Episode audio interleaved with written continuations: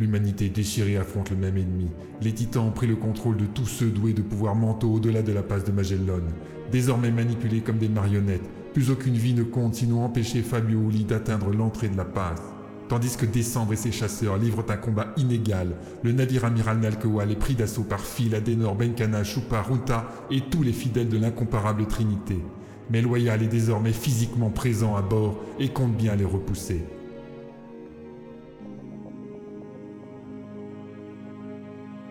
Raid Universe.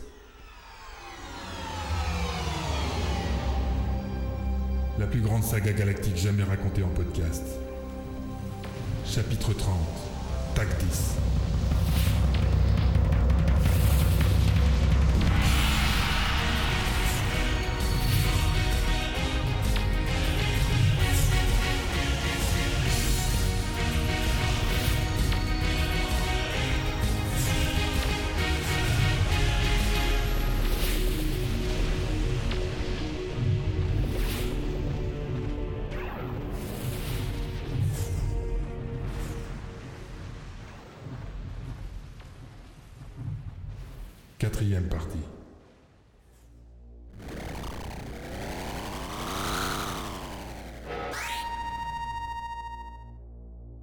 Décrire Monsieur Loyal En fait, les titans sont des êtres d'une autre dimension. Ils veulent conquérir la nôtre, et pour communiquer avec nous, ils essayent de reproduire nos us et coutumes. Pourquoi ont-ils choisi un cirque comme illustration? Je l'ignore, mais le résultat a été proprement écœurant. Des animaux déformés, des clowns hideux, et au milieu de tout cela, Monsieur Loyal. Ne me demandez pas si c'est son nom, on l'a appelé comme ça et ça lui a plu. Il se présentait tel un mélange de joker au visage double et de saltimbanque élastique, se grimant des expressions auxquelles il ne connaissait rien. Habillé en costume de cérémonie, il vous fait des circonvolutions et des manières pour communiquer ses volontés. Mais une fois que l'on eut passé la surprise, on sentit vite quelque chose d'autre derrière son air amusé. Une violence débridée, une haine sans fin, une arrogance digne des gamins les plus hargneux. S'il est des sentiments en commun en travers les dimensions, ceux-ci en font sans aucun doute partie.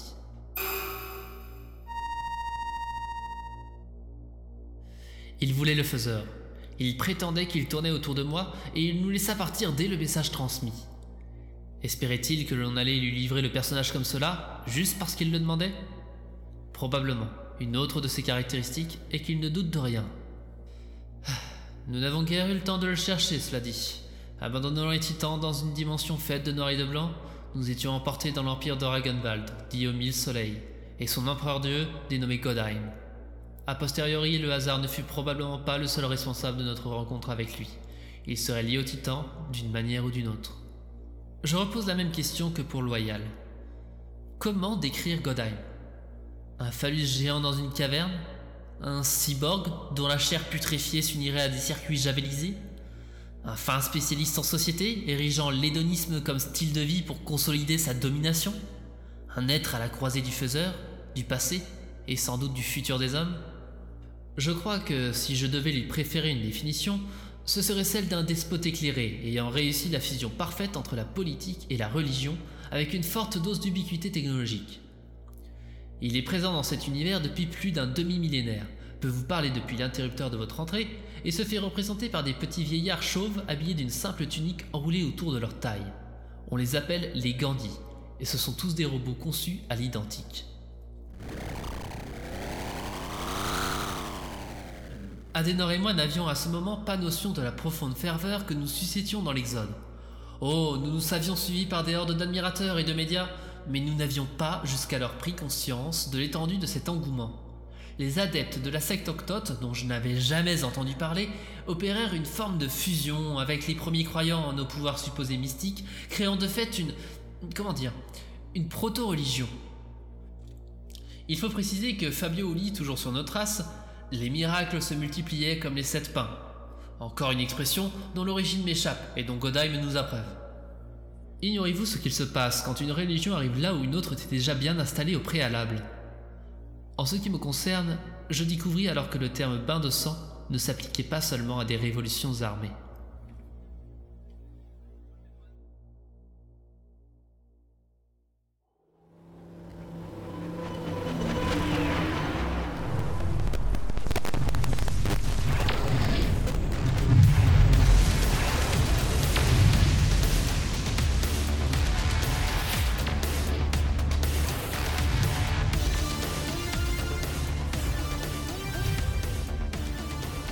Ralato glissait entre les vaisseaux de ennemis, semant la mort, apportant la destruction et insufflant la terreur parmi les survivants. Si l'esprit Nalkowal était difficile à décrypter sur le plan des pensées, il eût fallu en maîtriser la langue et la culture, les émotions se calquaient aisément avec celles communes aux humains. Comme il ne pouvait brûler tous les cerveaux à sa portée, il se plaçait de façon à attirer le maximum de tirs sur lui. Il devait rester concentré sur son vol. De toute façon, répandre des vagues d'effroi autour de lui représentait une tâche assez simple.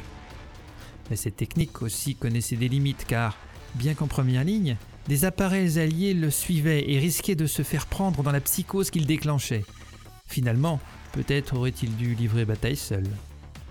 Non, malgré ses pouvoirs immenses, l'ennemi se trouvait en si grand nombre que des groupes entiers auraient pu entrer en transition et lui échapper. Désormais, il n'avait d'autre choix que de briser la résistance humaine pour démontrer leur supériorité.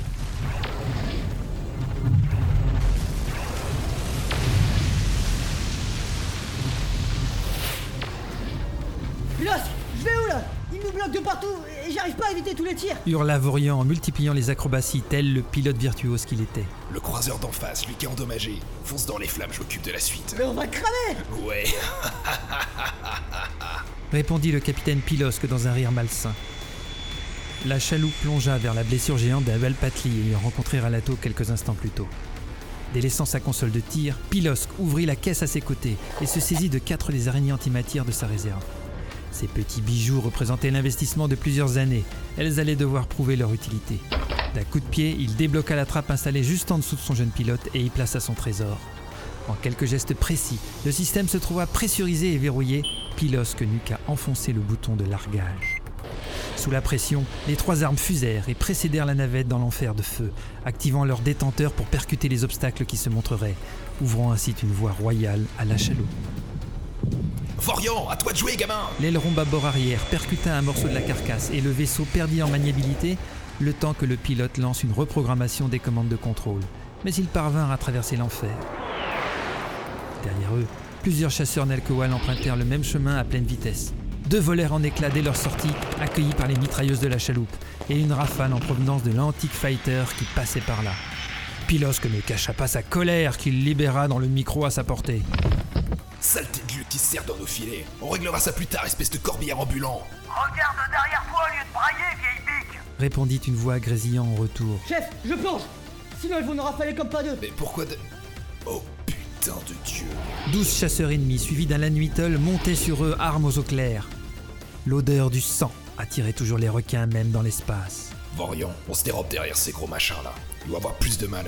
Ah merde, ils sont. Alors qu'il prononçait ces mots, de nombreux croiseurs se volatilisèrent en transition, libérant l'étendue d'une arène autour de la chaloupe où elle allait devoir affronter ses prédateurs. Tentant le tout pour le tout, Vorian déverrouilla les sécurités de son tableau de bord et lança. J'ai une idée, mais accrochez-vous et ferraillez comme un dieu avec vos sulfateuses. Sinon, on est foutu. J'y vais Et fonce, mon petit Vorian. Grogna pour lui-même le capitaine, serrant à s'en faire mal les manettes de sa console de tir. De toute façon, c'était une belle journée pour crever. Allumant brutalement ses amortisseurs anti-gravité, la chaloupe effectua une périlleuse boucle arrière doublée d'une série de tonneaux. Cet enchaînement de figures dignes des meilleurs voltigeurs la projeta au centre de la formation ennemie qui réagit immédiatement en se séparant. Luc, regarde donc faire les vrais couillus Hurla Pilosque dans la radio en vidant plusieurs cartouchières sur ses adversaires.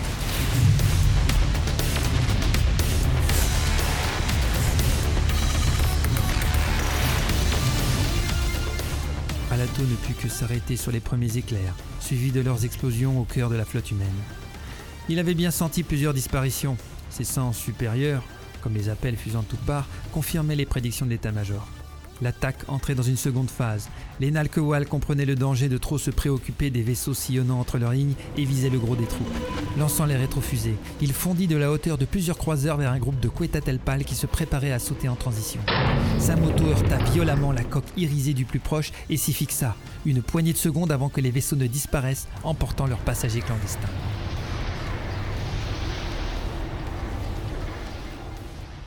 Même sonné un court moment après le choc du bond, le chancelier poussa les gaz en prenant soin de déchirer par le centre la robe de son transport involontaire.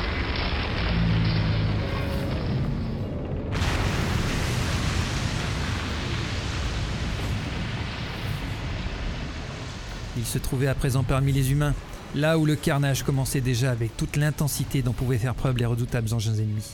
Au loin, près de la passe, les chasseurs et les navettes de combat devraient se débrouiller seuls à partir de maintenant, Bonne chance à vous. lança Ralato en une prière muette à destination des courageux équipages.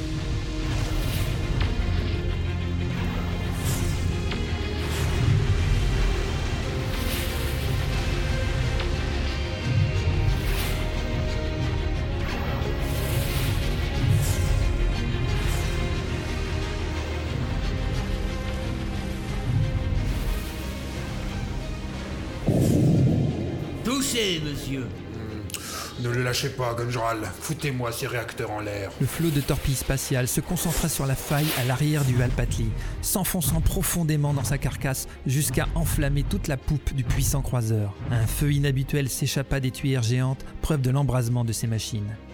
Spontanément, un hurrah parcourut l'assistance sur la passerelle de commandement que Décembre partagea bien volontiers. Malgré les blessures de son transporteur, les lourdes pertes des chasseurs et le nombre en défaveur, T1 venait d'abattre son second ennemi. De 8, il n'en restait plus que 4. Il pouvait au moins goûter une certaine satisfaction. D'un bouton de son fauteuil, Décembre activa la carte de la bataille.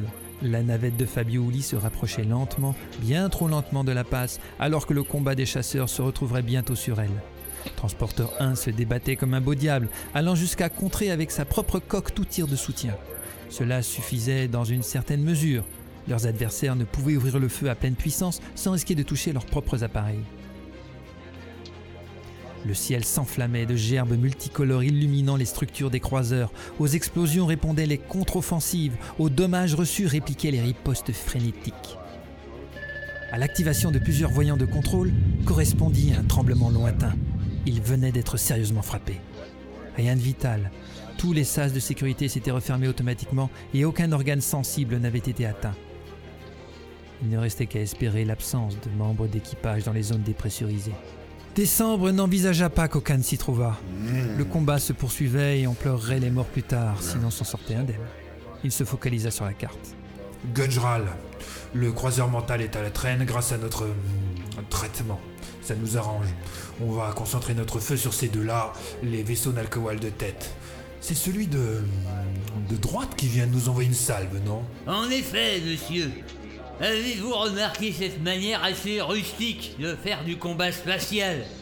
Je trouve leur stratégie très simple finalement. Primaire même. Ils réfléchissent trop en, en deux dimensions. Pour des êtres transdimensionnels, ça ne manque pas de piquant. Poursuivons leur apprentissage de la guerre dans, dans l'espace, voulez-vous? Décembre tâchait de garder un ton optimiste, mais il n'ignorait pas la réalité de la situation. En face, il pouvait se permettre de gaspiller des vaisseaux, tandis qu'un seul tir sur la navette de Fabio Uli, et c'était tous les espoirs de l'humanité et de cet univers entier qui disparaissaient en fumée. Un unique coup au but, et tout était perdu. Gujral, visez au mieux et priorité sur les réacteurs. On dirait qu'ils ne sont pas tant protégés que cela. Chef, une alerte du côté du Calcatli. Wow L'arrière de Transporteur 4 brûlait, visiblement touché par un tir inconnu. Enfiché dans le vaisseau amiral, il le contenait, secondé en cela par Transporteur 7 dans une position similaire. Mais qu'est-ce qu'ils font? Unta et Benkana sont devenus fous. Que s'est-il passé? D'après les premiers relevés, je dirais que c'est une des conséquences de la collision avec le croiseur géant. Il est possible également que plusieurs chasseurs ennemis tournent là-bas à la recherche de failles à exploiter. Difficile à dire. Si ça se trouve, c'est le 4 lui-même qui a tiré. L'angle pourrait correspondre à une tourelle avancée. Son avant a d'ailleurs été endommagé légèrement aussi. Bon Dieu, combien de soldats sont en train de cramer en ce moment? Les réacteurs du T4 sont. sont-ils encore opérationnels? On peut pas en être certain, monsieur. Mais la salle des machines est menacée par les flammes, ça c'est sûr. Décembre se rembrune, s'enfonçant dans son fauteuil. Il ne pouvait pas les aider. La mission de Benkana et de Runta était de retenir le Calcatli et sauver Azala, pas de survivre. La sienne demeurait de bloquer quatre croiseurs et une armée de chasseurs. Il ne pouvait que renouveler sa confiance dans les autres exodés. Derrière la grande verrière du centre de commandement, une multitude de traits quittèrent Transporteur 1 en direction de leur nouvelle cible.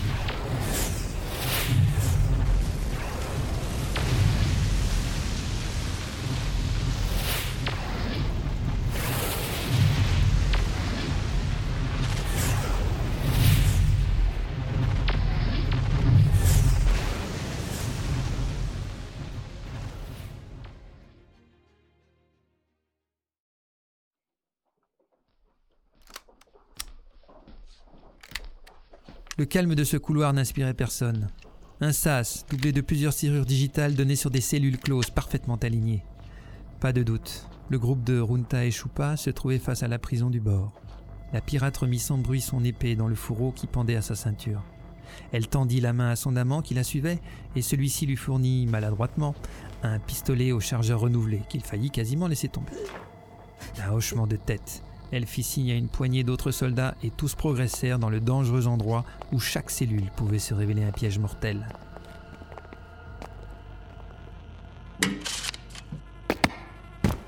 Elle se jeta en boule dans la première, scrutant aussi vite que possible les quatre angles de la pièce et plafond. Rien, passons à la prochaine. Les dimensions de la prison correspondaient à celles du Calcatli, démesurées. On comptait deux niveaux d'une vingtaine de cellules, ainsi qu'un réfectoire séparé par une porte blindée. Le tout certainement surveillé par une myriade de caméras parfaitement dissimulées. L'ennemi pouvait tout savoir d'eux, mais pas l'inverse. Quatrième cellule, c'était au tour de son binôme. Elle ouvrit, il s'élança sans plus de succès que précédemment. Les autres groupes faisaient également chou blanc à ce qu'il semblait. On entendait la voix de Vernet qui s'entretenait des dégâts sur Transporteur 4. La place de cet homme aux mains reluisantes ne se trouvait pas dans les premières lignes. Tout le savait, mais il avait insisté pour la suivre, que ce soit par orgueil ou par bravoure. Cela plaisait à la jeune femme et elle le récompenserait comme il se doit. Ceci étant dit, s'il pouvait faire preuve de plus de discrétion, ce serait idéal. De ce qu'elle comprenait, il serait difficile de faire repartir le transporteur. On commençait même à envisager un déménagement sur le Calcatli. Après tout, pourquoi pas? Les prises de guerre faisaient intégralement partie des habitudes pirates, cela ne choquait pas spécialement Chou. Septième cellule. Elle se rua dans l'obscurité. Saut, roulé boulet, visée de chaque coin et... Une lame se posa sur sa gorge sans un bruit. Une simple phrase fut chuchotée dans son dos par une voix féminine. Ne bougez pas, ne parlez pas ou c'est la mort. Le son d'un corps s'affaissant sur le sol l'atteignit en parallèle. Celui qui l'assistait ne viendrait pas à son secours. Qui que soit la personne qui la menaçait, elle savait faire preuve de rapidité et de précision. Une légère pression sur sa gorge, une seconde sur son épaule droite, et le duo se tourna lentement vers le seuil de l'entrée. Juste avant l'encadrement, l'autre retint la pirate. Qui êtes-vous? Choupa réfléchit aussi vite que possible. Cette voix était indubitablement humaine. Les Nalkewal possédaient-ils des esclaves humains dévoués à leur service? Pas de pouvoirs mentaux, sinon les êtres que l'on combattait la contrôleraient, qui d'ailleurs ne sauraient maîtriser aussi précisément leurs gestes. Elle observa du coin de l'œil les groupes en train d'ouvrir les cellules les unes après les autres. Trop concentrés à leur tâche, personne ne regardait de son côté. Quelques petits centimètres en retrait du couloir suffisaient à ne pas être vus du reste des troupes qui attendaient en renfort. Malgré le danger, Choupa n'était pas du genre à négocier en position de faiblesse. Elle inspira lentement, se cambrant imperceptiblement pour tenter une parade. N'essayez même pas. Je repose une dernière fois ma question. Qui êtes-vous? Transporteur 4 de l'Exode. Nous sommes en mission de sauvetage. Répondit finalement la jeune pirate, n'ayant plus d'autre choix à disposition. Celui de Vernet Krunta Impossible. Nous sommes trop loin dans Tares pour ça. Demandez-lui. Il est juste à l'entrée de la prison. Je peux l'appeler si vous voulez. Nous recherchons notre ambassadrice et avons pris de gros risques pour cela. Et vous, vous êtes qui? Pas de réponse. Une légère hésitation peut-être. Aussi vite qu'elle s'était retrouvée sur sa gorge, la lame s'en éloigna et la personne recula, autorisant la pirate à se retourner pour faire face. La lumière indirecte laissait apparaître une grande femme brune, au corps visiblement athlétique. De longs cheveux foncés attachés entouraient un visage dur d'où ressortaient deux pupilles vertes comme du cristal. Celle-ci leva la main droite et présenta une petite cuillère en guise de couteau, avant de s'expliquer. Vous devez être Choupa, la chef pirate. J'ignorais qu'on vous avait libéré. Dites à vos collègues que quatre Nalkowal se sont cachés dans la seconde cellule à gauche de l'escalier. Il est possible qu'il y en ait d'autres, mais c'était hors de mon champ de vision. Merci. Dit simplement Choupa en activant son communicateur. Section 3 et 4, à gauche de l'escalier, deuxième cellule, ils vous y attendent. Pas de quartier. Elle raccrocha et s'approcha de son binôme qui gémissait pour l'aider à se relever, puis ajouta Et vous êtes qui? Madame Melba, n'est-ce pas? Lança Gognard Verneck dans son dos. Il venait enfin de comprendre que quelque chose n'allait pas dans cette pièce et arrivait avec des renforts. Je suis très heureux de voir que vous êtes toujours de ce monde. Sauriez-vous où est votre maîtresse? Nous la cherchons. Et toi, ça va? Ajouta-t-il bien plus sérieusement à l'intention de sa maîtresse. La pirate hocha la tête en silence. La princesse Azala est enfermée de l'autre côté du vaisseau avec la parlementaire Loxa, la chef des Nalkowal. Je vais vous guider pour la retrouver. Le trajet est finalement assez simple. Verneck leva la main, doigt bien écarté. Ce n'est pas notre destination, malheureusement, nous devons prendre la salle des machines. Vous pouvez nous accompagner si vous le désirez. non merci. Je vais y aller seul. Le coupa-t-elle. Et sur un salut à tous, elle traversa la pièce jusqu'au couloir. Choupa la retint par la manche lorsqu'elle passa à ses côtés, le canon de son pistolet en main. Prenez ça. Un deuxième groupe est en route vers l'avant mené par Benkana. Les Nalkelwal sont comme possédés par des êtres nommés titans. Ils se meuvent étrangement mais ne sont pas rapides. Bonne chance. Les titans. Fit l'autre en récupérant l'arme. Merci pour l'info. Et elle s'élança, alors que plusieurs rafales de mitrailleuses montaient d'une pièce près de l'escalier. Choupa resta quelques secondes pensive, ne sachant trop quelle opinion se forger sur cette Melba.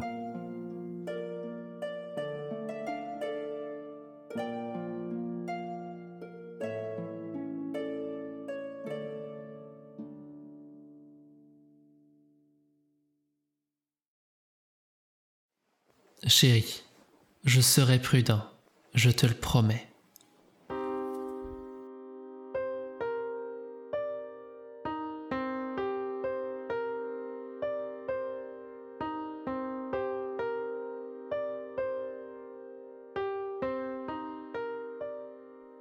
Bats comme un fou, tu prends tous les risques depuis le début de l'attaque, et tu veux que je te croie sur parole J'exige de t'avoir à nos côtés, Feelgood. Et moi, je ne peux vous imaginer qu'en sécurité, dans un monde juste. Quelques lueurs d'explosion illuminèrent un instant l'angle du corridor sur lequel donnait le petit réduit. Adenor et Phil, enlacés, s'y abritaient pour un dernier moment d'intimité, immobiles dans la pénombre. Une importante barricade bloquait le passage de la troupe, preuve que les titans apprenaient lentement, mais sûrement. Seul moyen de ne pas perdre de temps, un boyau étroit mêlant ventilation et conduits de toutes sortes qui semblait se poursuivre en ligne droite dans la bonne direction. Il permettrait peut-être de prendre l'ennemi à revers ou tout du moins d'aller de l'avant. Phil s'était bien sûr porté volontaire, ainsi qu'une petite dizaine de soldats autour de Benkana. Le gros de ses troupes se chargerait de mener la vie du Ron Alcoal d'ici pour détourner leur attention. On ignorait s'il se retrouvait en possible tête-à-tête avec l'ancien agent 12 avait participé à la décision de la commandante. Adenor enfouit sa tête dans le creux des épaules de son compagnon, se serrant plus fort contre lui. Lui-même embrassa tendrement la crinière blonde offerte, inspirant profondément l'odeur de celle qu'il aimait. Ils restèrent plusieurs minutes ainsi à profiter l'un de l'autre jusqu'à ce qu'Adenor sursaute. Il a réagi. Pardon? Qui? Elle posa délicatement sa paume sur son bas-ventre, fermant les yeux pour se concentrer sur les sensations. Des larmes roulèrent lentement le long de ses joues lorsqu'elle les rouvrit. Le bébé, il, il, y a comme un gargouille, quelque chose qui... Donne ta main, vite Phil s'exécuta. Malgré toute sa bonne volonté, il ne put ressentir quoi que ce soit. Après seulement cette semaine, un fœtus ne devrait pas pouvoir bouger. Adenor imaginait-elle ces réactions ou s'agissait-il d'un de ces mystères liant une mère à son enfant? Il se contenta de lui sourire, ajoutant un simple ⁇ Ah, c'est merveilleux, chérie. Finalement, ce qui comptait, c'était l'union de ce couple, et cela, personne ne pouvait le mettre en doute. Ils s'embrassèrent longuement dans l'intimité de la pénombre.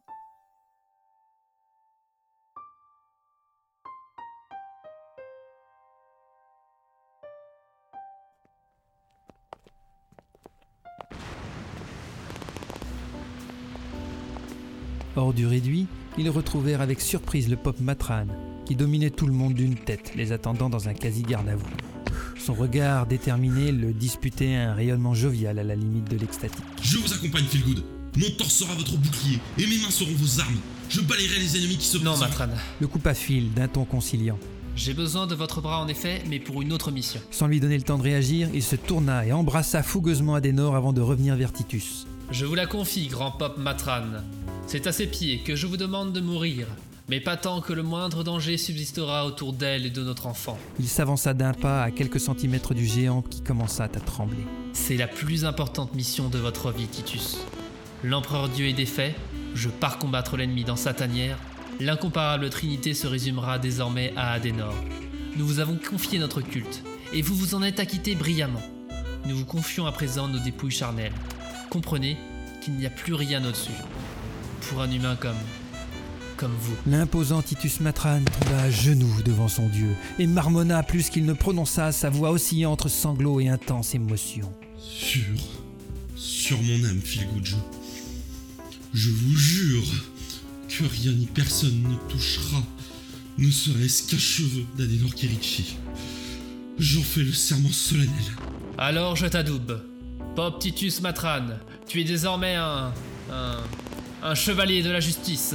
Le premier que nous jugeons digne de cet honneur. Ne sachant trop comment ponctuer ce sermon, il se tourna vers sa compagne qui s'approcha et guida la main de Phil pour la poser avec la sienne sur le front de Matran. Sois désormais notre chevalier de la justice, puissant Titus. Il fallut encore plusieurs minutes pour que les premiers hommes du commando se glissent dans les trois boyaux suivis de Benkana. Lorsque le tour de Phil se présenta, il échangea un dernier regard avec sa compagne, un peu comme s'il ne la reverrait plus. Fier, il retint ses larmes jusqu'à ce que les entrailles du croiseur l'engloutissent.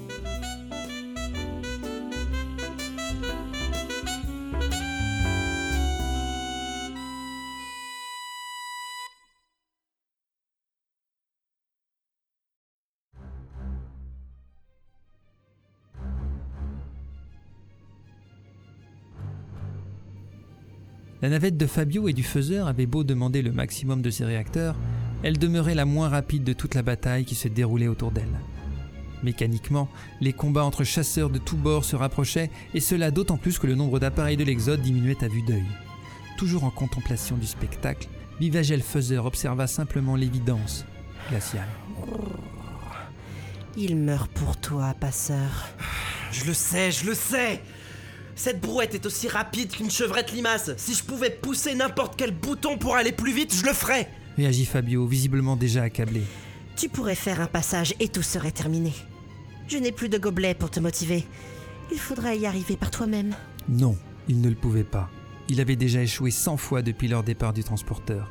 Le faiseur l'avait résumé parfaitement quelques nuits auparavant. Ne cherche pas à ouvrir un chemin. Ouvre-le, c'est tout. Plus Fabio se forçait à utiliser ses capacités, plus il s'en éloignait. Un peu comme si son subconscient connaissait par cœur le sujet, mais n'en partageait que quelques bribes avec lui. Une explosion illumina soudain tout le cockpit. Fabio se retourna brusquement. Un des engins de l'Exode venait de se disloquer en percutant deux Nalkowal. S'agissait-il d'une mauvaise manœuvre ou d'un sacrifice? Ils s'appelaient Edgar Luproy et Ander Ratoré. L'un était marié avec deux enfants. L'autre s'occupait de sa mère dans un petit conteneur de la cité intérieure, sur Transporteur 4. Arrête. grommela Fabio. La bataille approchait bien trop vite et il ressentait déjà comme une blessure personnelle chaque perte, chaque vie offerte pour. pour lui Il était inutile d'en rajouter, Quand leur moteur gauche est parti en flammes, poursuivit le faiseur, impitoyable. ils savaient qu'ils ne s'en sortiraient pas. Coup de chance pour eux, si l'on peut dire. Une formation de quatre chasseurs ennemis les croisa. Arrête, je t'ai dit Je fais de mon mieux Ouvre un passage alors, au lieu de geindre. Le mental resta encore quelques secondes à partager de loin le malheur de ces pilotes qui s'offraient en sacrifice. Comme l'avait dit le général Décembre, la question n'était pas de savoir s'ils trouveraient la méthode pour y arriver, mais si tous ceux présents ici donneraient leur vie pour rien ou pas. Ce que le faiseur essayait de lui rappeler avec son tact habituel en quelque sorte. Fabio se cala dans son fauteuil, respirant profondément et fermant les yeux. Les rubans de soie s'étiraient toujours à l'infini devant lui, de côté, en fait, tout autour. Peut-être les discernait-il maintenant un peu plus nettement?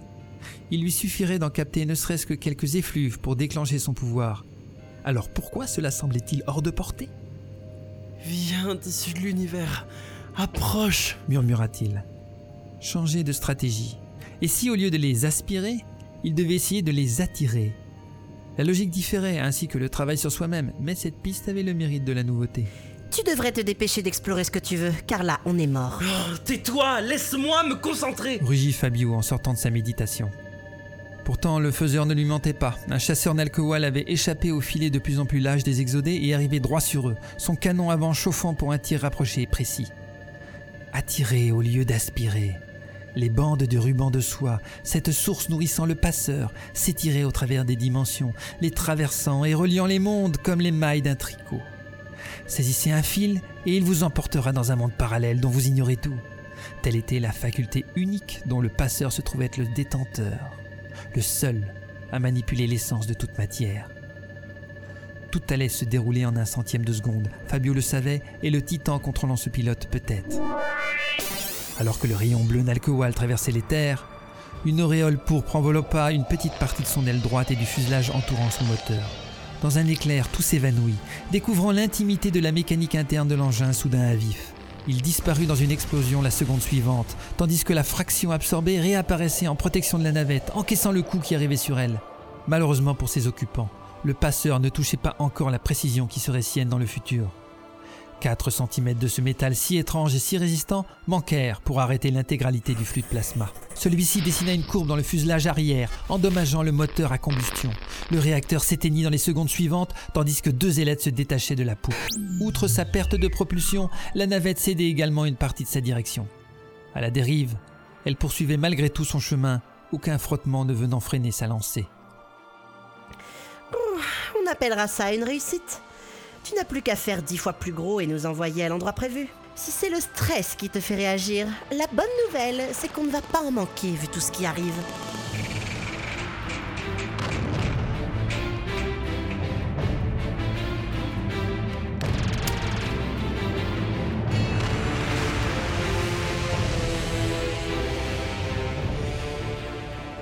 Décembre cherchait la meilleure option sur le schéma de bataille qui se mettait à jour en temps réel, quand une notification apparut sur la droite de l'écran.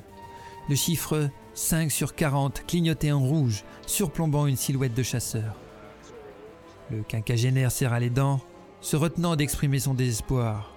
70 pilotes venaient déjà de périr au combat, à quoi s'ajoutaient les morts et les blessés de tous les transporteurs, dont le sien, sans même parler des commandos partis à l'assaut du vaisseau amiral. Cette mission de protection, malgré quelques succès et une chance insolente, se révélait un carnage pire qu'escompté.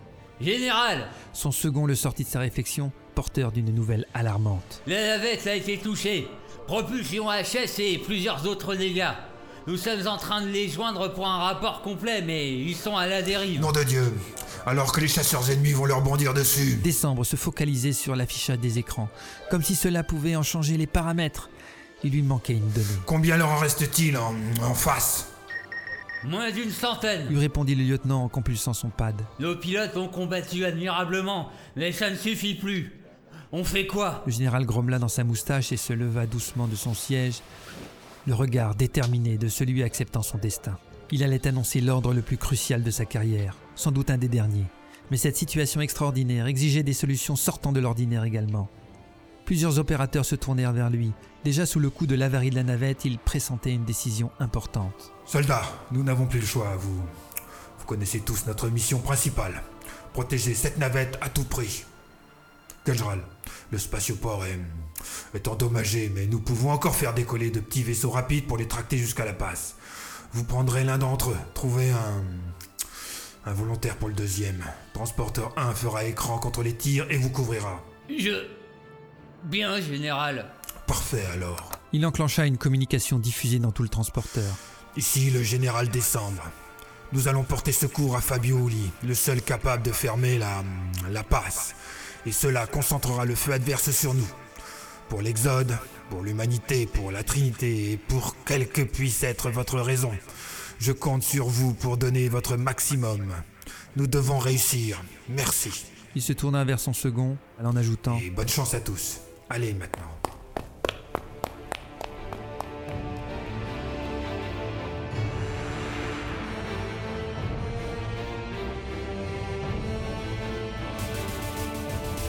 Une grosse poignée de minutes plus tard, les premières puissantes rafales de Transporteur 1 hachèrent l'arrière-garde de la flotte de chasseurs Nalkewal, tandis que deux navettes s'extrayaient du pont d'envol endommagé. Y répondirent presque immédiatement les salves venues du dernier Ualpatli ainsi que du croiseur mental, repartant sérieusement au combat malgré ses avaries. La fin de l'immense bataille approchait, tous le sentaient et y jetaient leurs ultimes forces.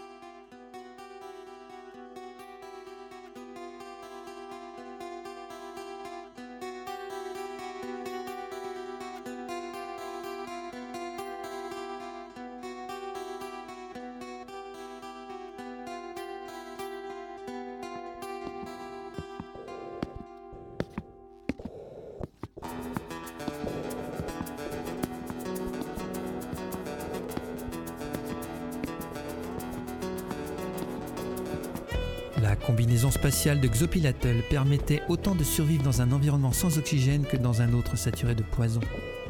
Tout en marchant, il oscillait entre la rage et le désespoir. Il leur avait dit de prendre leurs responsabilités, d'éviter à tout prix les victimes civiles, de ne pas de ne pas offrir ce spectacle-là. Le président enjamba précautionneusement les cadavres et repoussa doucement les somnambules, vidés de leur esprit, qui déambulaient aux alentours du Parlement d'Alkewal.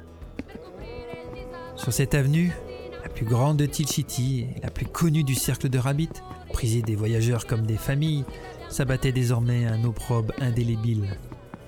Une tâche éternelle dans l'histoire de la République cachée de Chilico, voilà ce que les yeux de Xopilatol lui montraient. Quelle folie avait poussé la population à refluer ici, acculant les forces de sécurité à combattre jusqu'au dernier souffle pour protéger les leurs. Devant une résistance si farouche, ces guerrieros se sentirent obligés de répondre avec la même violence que les heures précédentes dans les corridors adjacents. Malheureusement, cette fois, il ne s'agissait plus d'espaces confinés. La poussière qui chante avait vidé les cerveaux de centaines et de centaines de civils innocents, brisant à jamais l'idée d'une guerre de libération dont on pourrait se souvenir avec fierté.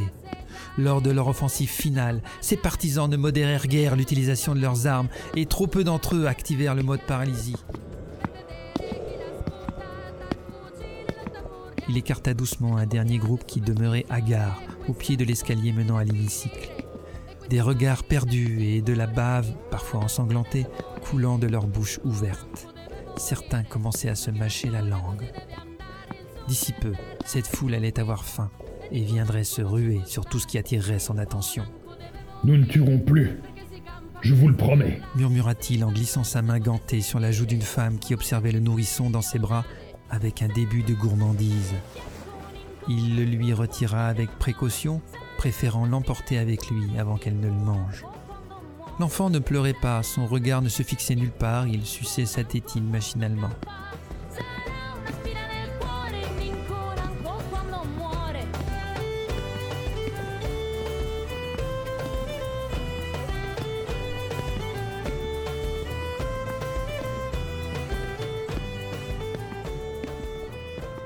Dans l'enceinte parlementaire, le spectacle ne différait guère. Des morts ou des agonisants, des décérébrés vacances en but, des partisans fiers qui posaient pour quelques clichés souvenirs et se redressaient dès qu'ils le reconnaissaient. Une députée assise sur un des premiers bancs se vidait la vessie en observant, intrigué, le liquide se répandre sur le sol. Un trio d'élus tentait vainement d'avancer en reproduisant le même mouvement à l'infini, bloqué par un cadavre qui leur barrait le passage.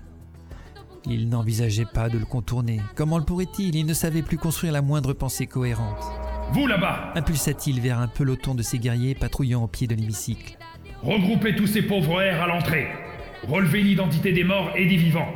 Et recrutez n'importe quel partisan que vous croiserez. Dépêchez-vous Xobilatl venait de hurler machinalement ce dernier ordre, laissant s'échapper devant les mines narquoises toute la colère qui bouillait en lui. Comme soudain touchés par la foudre, ils se précipitèrent pour obéir. Une odeur incommodante lui monta aux narines alors qu'il quittait le prestigieux bâtiment. Le nourrisson déféquait. Probablement n'était-ce pas la première fois, car cela déborda de sa couche et se répandit sur la combinaison. Sans un mot, le président de la République caché de Chilico partit en quête d'un linge pour le changer.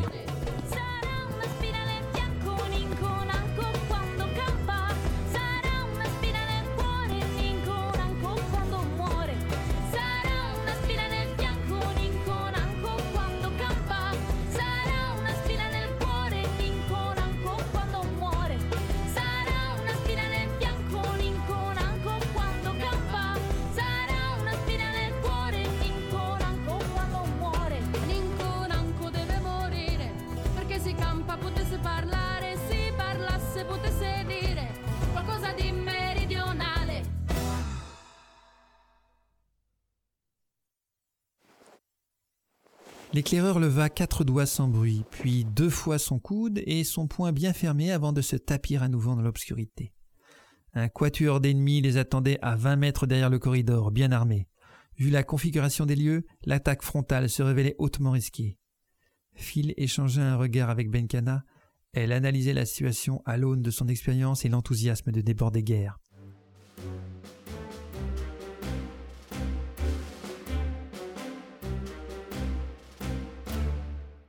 Le commando venait de s'extraire de l'aération sans encombre, bien plus loin pourtant que le plan original ne le prévoyait, et jouait au chat et à la souris avec les patrouilles.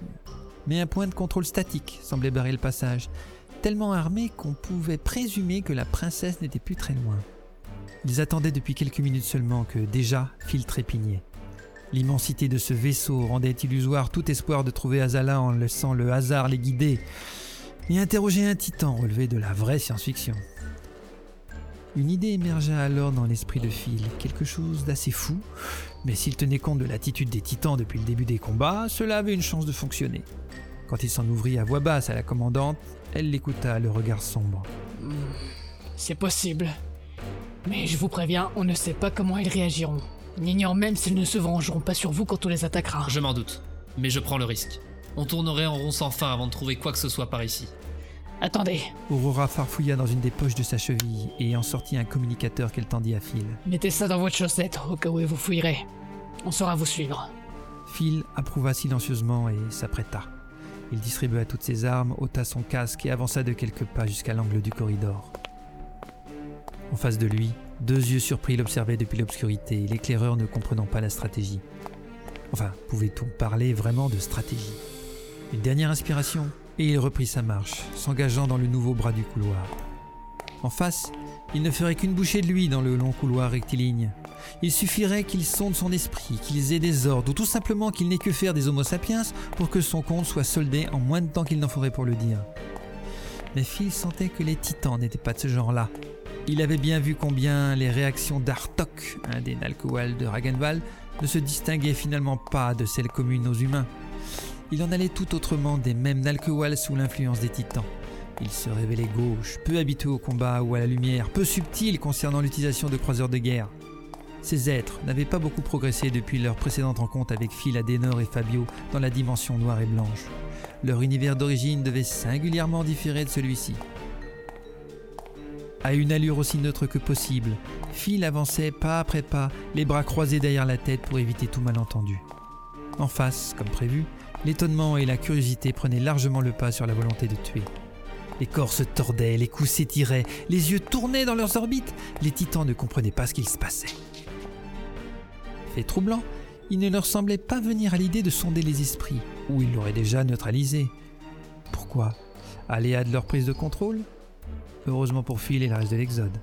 Encore quelques mètres, le cœur battant à la chamade, puis le lieutenant déclara en ralentissant imperceptiblement son allure je me rends. Conduisez-moi votre chef. Le son de sa voix brisant l'unique bruit de ses pas qui résonnait dans le corridor, les titans tressaillirent et levèrent immédiatement leurs armes dans sa direction. Phil s'arrêta, comptant ses possibles dernières secondes d'existence.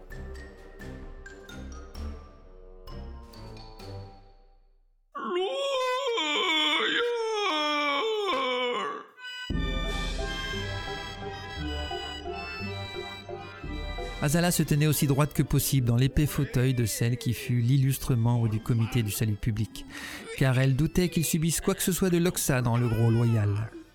Depuis un long moment, celui-ci lui expliquait par maintes circonvolutions et gestes grandiloquents quelque chose que la princesse ne saisissait que peu, voire pas du tout. Il paraissait lui raconter sa vie, mais la seule chose qu'Azala comprenait, c'était que leur forme originale s'éloignait trop des canons humains, et même d'Alkewal, pour qu'elle puisse s'y retrouver.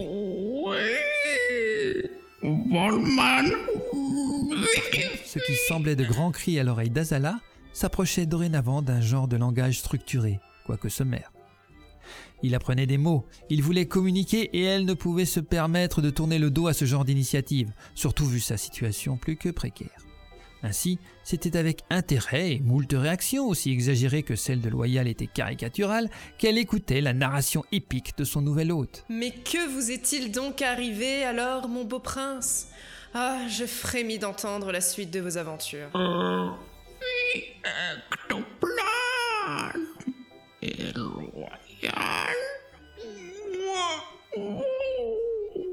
expliqua-t-il après un instant d'incompréhension.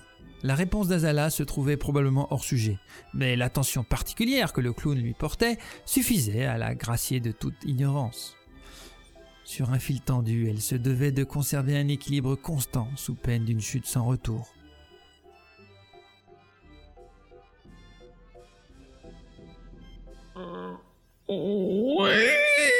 Alors que l'on approchait d'une sorte de finale où Loyal pourfendait un quelconque adversaire, la vie dans son univers ne devait pas être de tout repos. Il se désintéressa subitement de son propre récit. L'entrée du bureau le captivait à un plus haut point. Le groupe de ses fidèles y attendait toujours, imperturbable, et il leur adressa de grands signes en éructant des propos barbares destinés à les disperser. Ceux-ci obéirent en se repoussant mutuellement tel un banc effrayé de poissons à pattes. Plusieurs sons de pas montèrent soudain du couloir, certainement la raison impérieuse ayant interrompu la tirade du chef des titans. Azala ne put retenir sa surprise quand elle vit apparaître. Feel good Bonjour, princesse. Je suis venu vous délivrer. déclara-t-il simplement un sourire au coin des lèvres. Le clown s'approcha, intrigué. À quelques centimètres du lieutenant, il tendit le cou pour lui sentir le front, les épaules, exactement comme lors de leur rencontre dans une autre dimension. Celui-ci ne recula même pas, visiblement pas plus étonné que ça de trouver leur pire ennemi en ce lieu. Il avait vu juste, loyal en personne, superviser la venue des titans. On ne me reconnaît pas, loyal Poursuivit Phil, sans dissimuler son dégoût de cette chose de reniflement.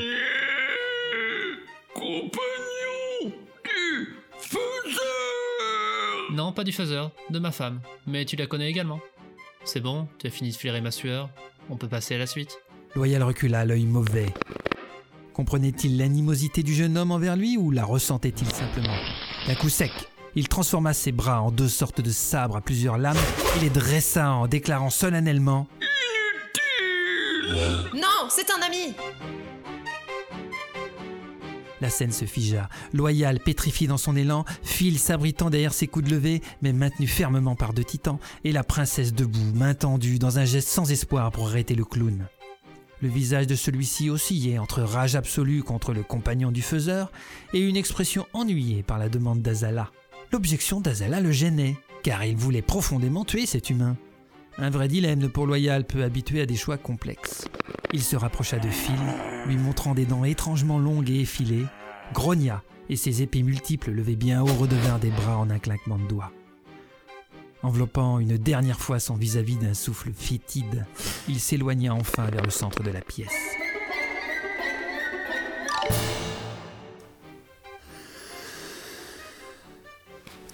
Azala s'effondra dans le fauteuil avec un soupir, et les gardes de file desserrèrent leur emprise, le poussant pour qu'il entre à son tour. Loyal sembla se désintéresser du nouveau venu et entreprit de marcher sur les murs latéraux, puis de poursuivre son chemin sur le plafond. Tout en le guettant du coin de l'œil, Phil nota le désordre dans le bureau, les auréoles de sang bleu omniprésents partout, l'odeur de la chair morte qui planait, et la tenue nalkewal de la princesse Azala. Celle-ci croisa son regard et remua lentement la tête de droite à gauche. Il ne devait absolument rien tenter pour l'instant. La dangerosité de Loyal dépassait tout ce que l'on pouvait connaître. Elle pouvait par ailleurs changer les idées du bouffon et décida de le lancer sur un autre sujet. Mon gros prince noir, soyez remercié éternellement pour m'avoir trouvé un. Un baladin de voyage qui saura, je n'en doute pas, me divertir grâce à. À son répertoire de chansons. Ah bon? Le clown se détacha brusquement du plafond, rebondit sur le sol et se stabilisa devant le jeune soldat.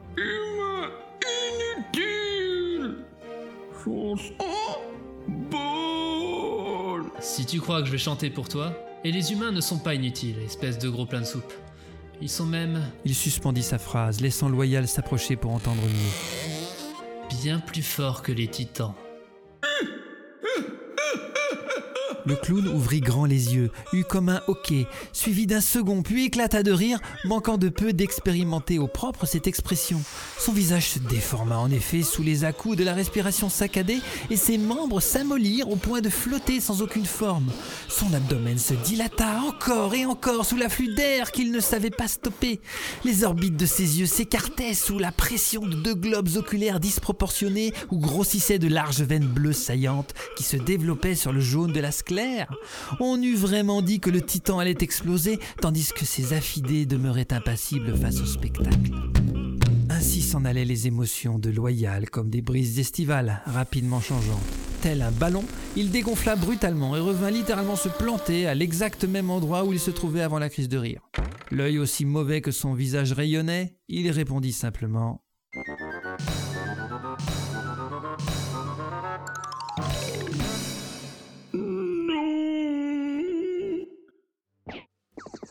Plusieurs sons étranges remontèrent alors du couloir, attirant l'attention du titan et d'Azala. Phil tourna la tête également, mais sans surprise particulière.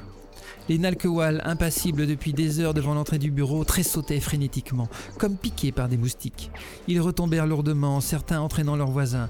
De larges flaques bleues éclaboussèrent les murs du corridor, d'où montaient de distincts bruits de course. Benkana fut la première à pénétrer dans la pièce, suivie de plusieurs membres de son peloton qui en scrutèrent chaque angle, l'œil sur le viseur. Debout, on prenait position ou on jetait les armes hors de portée de ceux à terre. Good cria la commandante en lui lançant un pistolet. Celui-ci l'attrapa au vol et posa le canon contre le front loyal en abaissant le chien. Il murmura, narquois. Plus fort que les titans, disais-je. Cette fois, le sourire du clown s'effaça et ses pupilles se mirent à luire. Benkana continua sur sa lancée, contournant le bureau. Elle enlaça d'un bras le buste d'Azala et la tira de son fauteuil. Celle-ci se laissa faire, accaparée par ce qu'elle pressentait arriver. Loyal, vous m'aviez promis Azala, good, on évacue Hurla la commandante en entraînant Azala sans douceur. Un second visage de clown se modela alors sur le flanc de celui-ci. D'un air profondément attristé, il déclara à la princesse qui s'éloignait Non Phil pressa la gâchette. La balle ouvrit un large trou au milieu du front du bouffon démoniaque. En réaction, ce fut tout le haut du corps qui explosa, libérant de multiples tentacules gluants qui eurent vite fait de se replier sur Phil. Celui-ci les esquiva en roulant au sol, mais l'un d'eux réussit à s'enrouler autour de sa cheville. Benkana visa la masse de l'extraterrestre et y vida le chargeur de son arme, sans plus de succès que Phil, sinon de nombreux impacts qui se refermaient immédiatement. Le monstre ne lui prêtait même pas attention. Au même instant, plusieurs rafales crépitèrent à l'extérieur, l'obligeant à se retourner. Une demi-douzaine de Nalkowal se précipitaient vers eux depuis l'autre extrémité du couloir, sans doute pour protéger leur chef. Ils couraient en ondulant, leur corps devenant aussi élastique que celui de Loyal. Les silhouettes s'entouraient sur elles-mêmes, se croisaient, se décroisaient au fur et à mesure que l'on tentait d'ajuster les tirs. Ils les atteindraient dans une poignée de secondes. merde Les coups de feu résonnaient de partout, les balles fusaient, répondant aux rayons d'Alkewal. Devant elle, un de ces hommes s'effondra, le corps tendu dans un ultime spasme sous l'énergie du tir mortel. Derrière elle, une série de nouvelles détonations et Azala replié qui hurlait. Plusieurs tentacules s'enroulaient autour du corps de Phil. Sa nuque déjà paralysée, il jouait de son poignet pour vider son chargeur sur la masse qui ne représentait plus un clown. Désormais, il s'agissait d'une chose informe, où des appendices se mêlaient à plusieurs yeux et où narines, chapeaux et plusieurs bras ou jambes se disputaient la surface. Malheureusement, aucun impact ne gênait Loyal dans son assimilation du feel good. Au travers des lambeaux de son pantalon, les tentacules fusionnaient avec plusieurs parties de ses chemises, soudant et noircissant sa peau. Entre les rayons adverses et la chose vivante, Benkana et Azala, bloqués dans le cadre de l'entrée, ne savaient plus où s'abriter. La commandante se décida d'un coup. Loyal absorbait Good, la prime urgence se trouvait là. Phil hurla quand son arme lui glissa des doigts déjà assombris. D'ici quelques secondes, c'en serait fini de lui.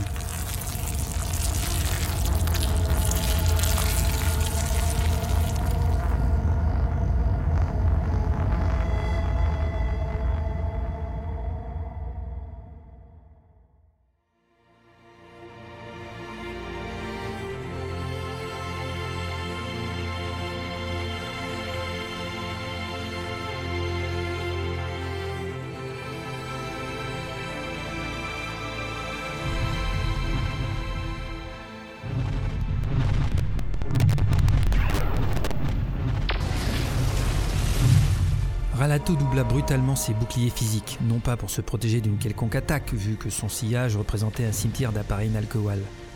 Alors qu'il longeait la proue du géant Le Liberté, le dernier né des croiseurs de la flotte humaine, une ultime salve ennemie venait d'en transpercer l'armurerie.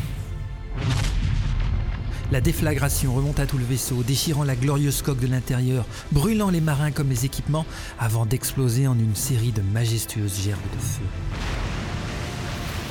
Les fragments rougeoyants de l'épave s'éparpillèrent dans toutes les directions, détruisant ou endommageant tout sur leur passage. La perte globale se révéla immense, à l'image du carnage autour de Ralato. Dans un geyser de flammes, celui-ci extirpa sa moto de l'enfer, ne s'autorisant pas une seconde à se lamenter sur le sort de ces malheureux disparus. En ce moment, tous risquaient leur vie. Comme cette courageuse colonne d'appareils qui espérait déborder les défenses de trois Alcoac et un Ualpatli.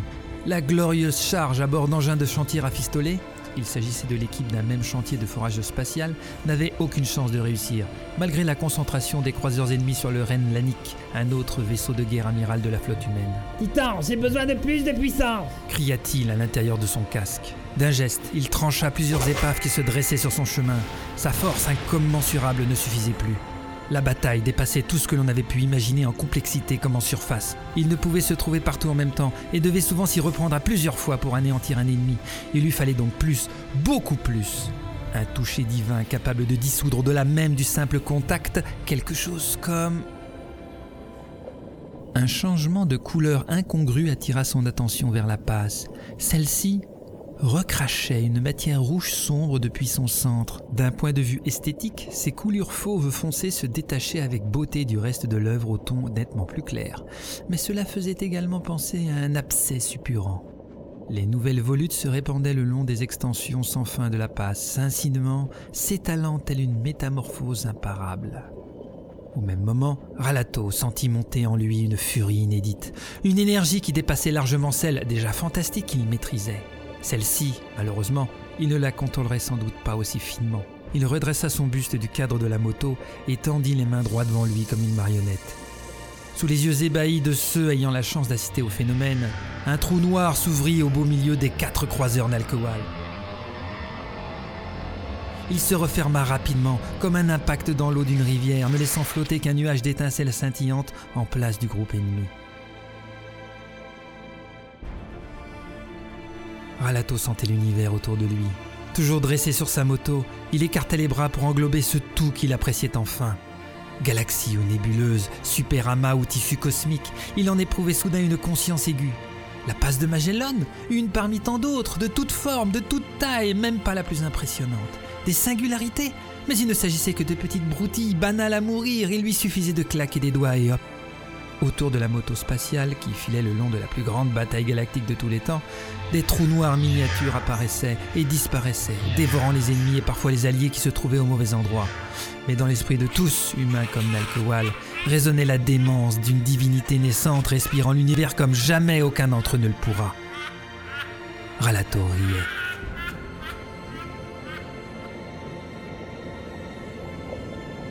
Le sang fauve engloutit les derniers espaces scintillants, métamorphosant la passe en une tache monocolore d'où de nouvelles coulures s'extrayaient déjà, telles les métastases d'un cancer.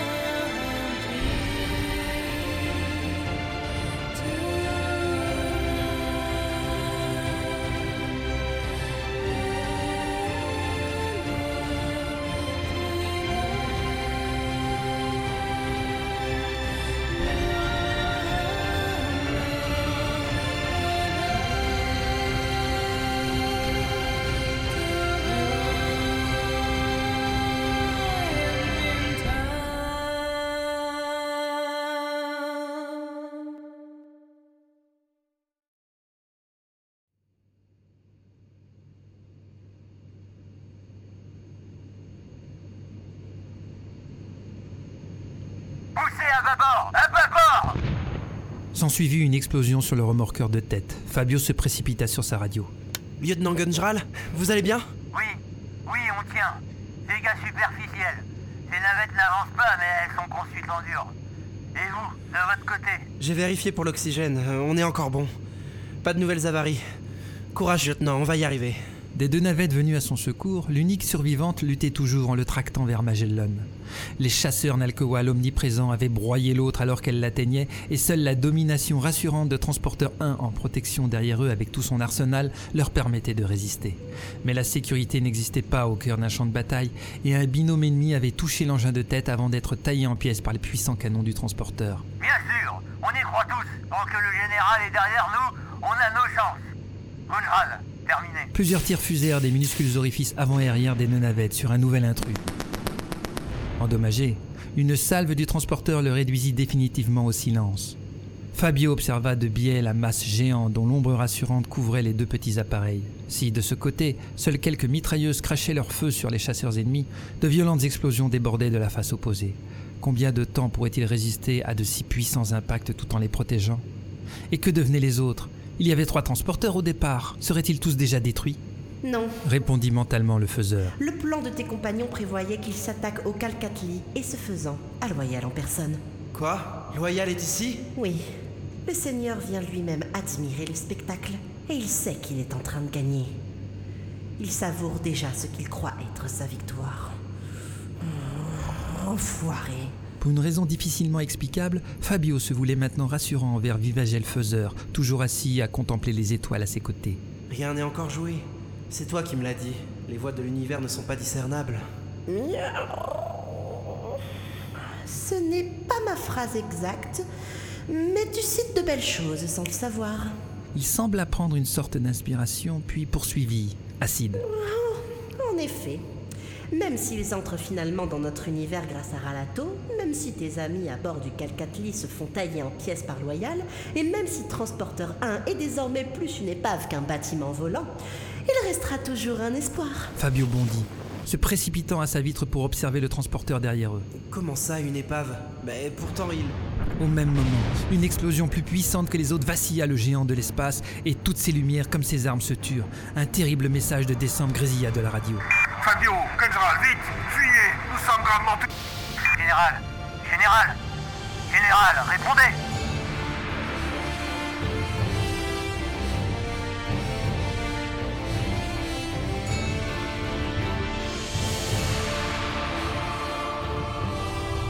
Fabio n'écoutait pas, terrifié.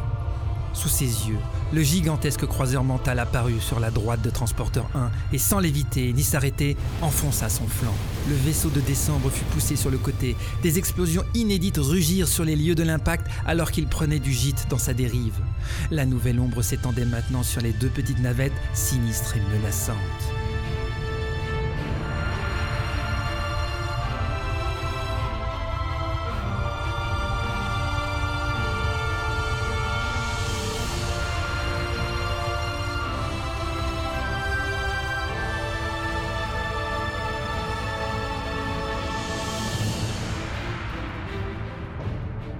Fabio se surprit lui-même en proposant une possibilité de riposte.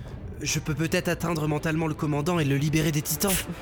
Tu rigoles Il est hors de ta portée. Je te rappelle que tu es un mental normal, si cela a encore un sens. J'y vais. C'est notre seule chance. répondit le jeune homme en fermant ses paupières pour se concentrer. Tourné sur son fauteuil dans une posture peu aisée à tenir, il poussa ses maigres facultés à leur paroxysme. Le faiseur avait raison. Les distances proches, sur un plan de stratège, devenaient bien trop éloignées pour un humain. Il n'arrivait à rien, mais il n'avait pas d'autre choix que de persévérer.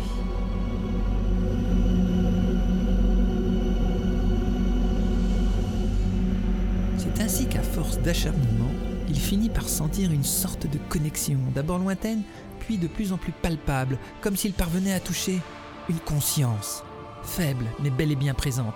Le faiseur daigna se retourner, cette fois-ci réellement surpris. Ah, oh, oh, miaou Je le tiens. murmura le mental blond dans un sourire. C'est l'agent Stuffy. L'emprise des titans est forte. Si je n'étais pas un dieu, je crierais au miracle, mon petit passeur. Un corps amélioré de chimère, branché sur un amplificateur psychique, il apparaît donc à ta portée. Et je ne suis vraiment pour rien ce coup-ci. C'est Loyal qui va être content. Et comment vas-tu libérer ton Stuffy, si je puis demander à Sa Majesté? Ajouta-t-il taquin. Un soulagement réel perçait pourtant de sa voix. Je connais les axes principaux de sa psyché. Lui répondit le jeune blond, les yeux fermés. Je l'ai passé au balayage mental comme beaucoup d'autres il y a longtemps, quand on cherchait la confrérie. Sa mère est un déclencheur clé chez lui. Le chat ne réagit pas, penchant son museau sur le côté. Les surprises, d'autant plus les bonnes surprises, représentaient de si rares moments dans la vie d'un dieu qu'elle valait bien un contentement. Ah Bordel, ma tête Hurla Stuffy, tendu sur son siège. Ici Fabio, vous étiez sous le contrôle des titans. Tous les manteaux et les Nalkewal le sont. Écoutez-moi bien, je vais essayer de vous tenir éloigné d'eux autant que possible. Je ne sais pas combien de temps j'y arriverai. Surtout, n'enlevez pas votre amplificateur mental. Notre navette est dans les viseurs de votre croiseur. Vous devez tout faire pour empêcher qu'on nous tire dessus, est-ce clair? Stuffy gémit plusieurs secondes, le crâne labouré des coups de boutoir de ceux qui tentaient de revenir en lui. Il les sentait bien, trop bien en effet. Quand sa mère était apparue et lui avait tendu la main, lui demandant de se réveiller, il l'avait naturellement suivi pour se retrouver ici. Malgré ses pouvoirs augmentés de chimère, seul Fabio maintenait une protection solide au cours du noyau de sa psyché. L'ensemble restait fragile, mais pour une raison inconnue, ses propres barrières n'arrêtaient pas ceux qui tapaient aux fenêtres, les fameux titans d'après le mental blond. Pas mauvaise gamin finalement, même sans ses fantastiques facultés. L'intensité de sa migraine diminua un peu, lui permettant de prendre conscience de son environnement. Pas un mot ni une pensée partagée, les opérateurs demeuraient immobiles, le regard dans le vague, seuls leurs doigts bougeaient sur les consoles. Une rapide connexion aux caméras du bord lui renvoya des scènes semblables jusque dans la salle des machines, sauf que là-bas, du sang y recouvrait le dallage.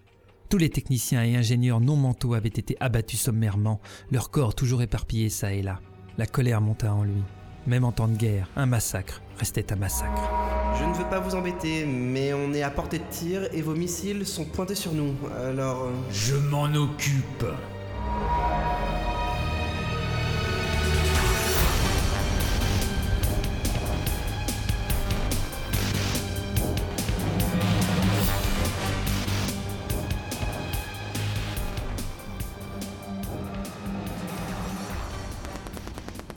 Plusieurs mitrailleuses du croiseur détruisirent simultanément les deux premières torpilles venant de le quitter, puis plus rien ne bougea. Branché au cœur de tous les systèmes, le commandant est régné en maître absolu. En une pensée, Stuffy diminua également les réacteurs secondaires, seuls encore fonctionnels après l'attaque de Transporteur 1, permettant aux navettes de reprendre du large. Alors, enfoiré, Lança-t-il tout haut sur la passerelle. vous allez faire quoi maintenant? Comme en réponse à sa bravade, tous les opérateurs se dressèrent et quittèrent leur siège en se dirigeant vers lui, mains levées comme des zombies. Stuffy plissa les paupières et les deux plus proches tremblèrent, incapables de bouger. Ils se mirent soudain à hurler exactement comme lui-même précédemment. Quand vous aurez fini de crier comme des incapables, Vociféra Stuffy pour passer au-dessus de leur voix. aidez-moi à libérer vos collègues. J'y arriverai pas tout seul. Ce que Fabio avait réussi.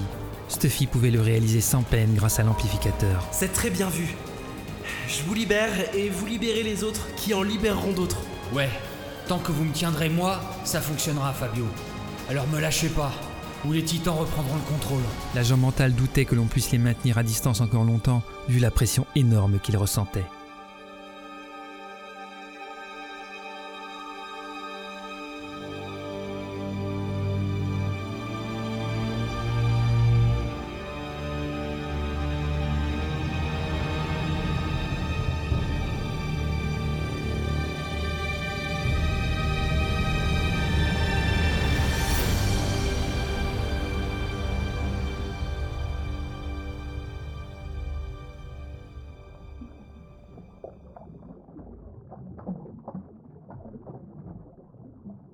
Phil ouvrit les yeux sur un espace vide, sans autre présence visible que lui-même. S'il flottait dans l'obscurité, il ne pouvait pas dire où se situait le haut ou le bas, ni s'il existait dans son entièreté. Tout son corps semblait se dissoudre dans cette obscurité. Il contempla ses mains, mais ce ne furent que deux tentacules qu'il découvrit. Il joua de sa langue, mais ne trouva aucune dent, rien qu'une cavité buccale lisse comme plastique. Fausse. Une forme grisâtre émergea de l'ombre pour glisser devant lui. Femelle Nalkewal, se dit-il instinctivement. Ah bon? Peut-être, en effet, mais comment pouvait-il en être si sûr? Il n'en subsistait qu'un squelette aux trois quarts rongé. Phil n'eut guère le temps d'en apprécier les proportions particulières à cette race, car les restes de la Nalcoal disparurent dans le néant d'origine. Mais où donc se trouvait-il? Qui était-il réellement? Il voulut parler, mais ne prononça qu'un seul mot. Les sensations lui revinrent brusquement, en un puissant flot sans fin, mêlant souffrance, terreur et... et hilarité. Face à lui, il découvrit Azala prostrée qui regardait dans sa direction, des larmes coulant sur ses joues. Juste derrière elle, dans l'encadrement, une guerrière vidait son chargeur sur lui, mais il ne ressentait rien. Encore plus loin, ses frères titans, ayant investi des formes physiques de cette dimension, tuaient des humains qui leur résistaient. Toutes ces images lui parvenaient déformées et pourtant bien plus riches que la simple vue que lui offraient habituellement ses yeux. Et surtout, il trouvait cela d'un comique hors de toute considération. Il faut savoir qu'une telle animation ne se produisait jamais sur Estehem. Estehem mais, de quoi je suis en train de... Loyal Tu parles dans ma tête? Montre-toi où es-tu, espèce de...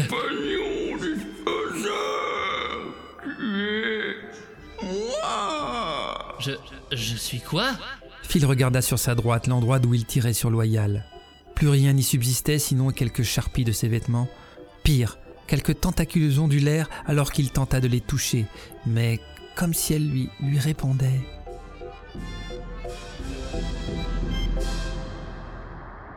Une intense sensation de brûlure monta soudain en lui. On essayait de le déchirer, de lui enlever les derniers lambeaux de vie fixés à son corps pour se dissoudre. Le squelette C'était le sort que lui réservait Loyal. La douleur devenait insupportable. Elle lui vrillait l'esprit, l'empêchait de penser. Il se fondait dans cet éther froid et sombre. Grogna exaspéré le clown. Non Non Il lutta de toutes ses forces qui ne l'abandonnaient pas. Son ultime étincelle de vie, ce qu'il avait été et ce qu'il était maintenant, ne devait donc pas lui survivre, absorbé par ce monstre sans âme venu d'une autre dimension L'air s'échauffait autour de lui, comme si Phil devenait le centre de cette chaleur insupportable que le titan déversait sur lui dans le seul but de le réduire au silence. Mais il n'y arrivera pas. Dans un suprême effort, Phil prononça le seul nom qui pouvait surgir de son esprit dans un moment pareil.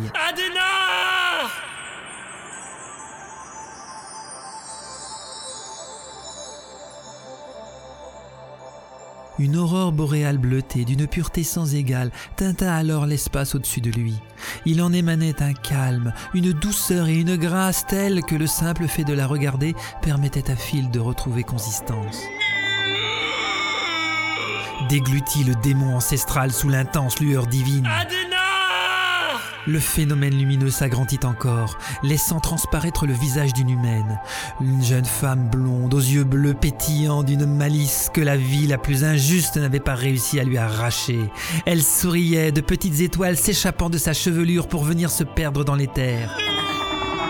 Et ructa la bête dans un son volcanique. Adenor Mon amour Poursuivit Phil, ne cherchant pas à savoir autre chose que le besoin de la chérir et de l'aimer. L'aimer? Une odeur de brûlé monta alors des immondes profondeurs.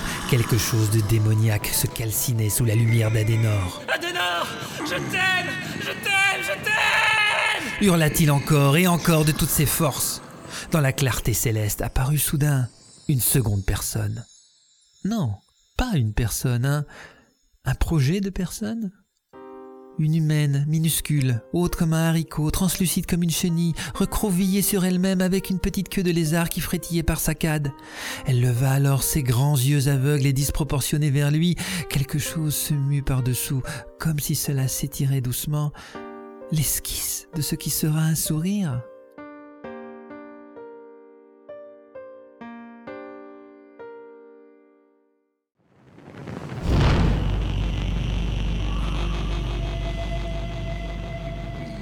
Tremblement remua depuis les profondeurs de la fosse infernale, alors qu'un doigt géant se tendait devant Phil en direction de l'apparition.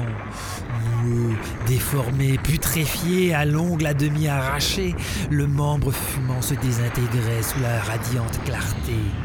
D'un fin fil rouge carmin, une autre sorte de lumière démoniaque frappa le petit être translucide qui se replia sous le choc, une partie de son abdomen noirci. Phil hurla, se jetant sur le doigt géant pour lui extraire ses ultimes chairs, mais rien n'y fit. Un second coup partit, touchant la queue de l'apparition, qui s'assombrit à son tour.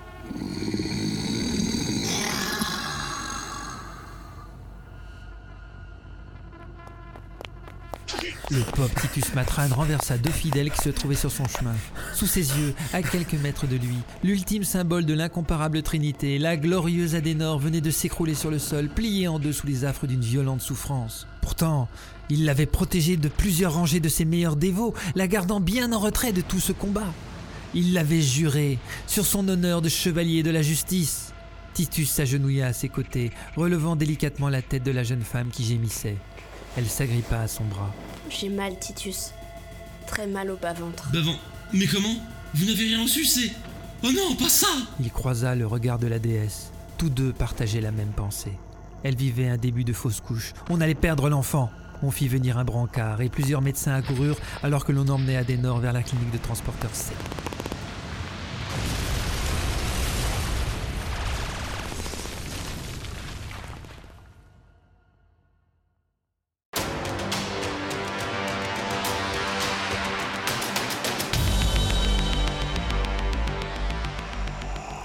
Le commando était anéanti.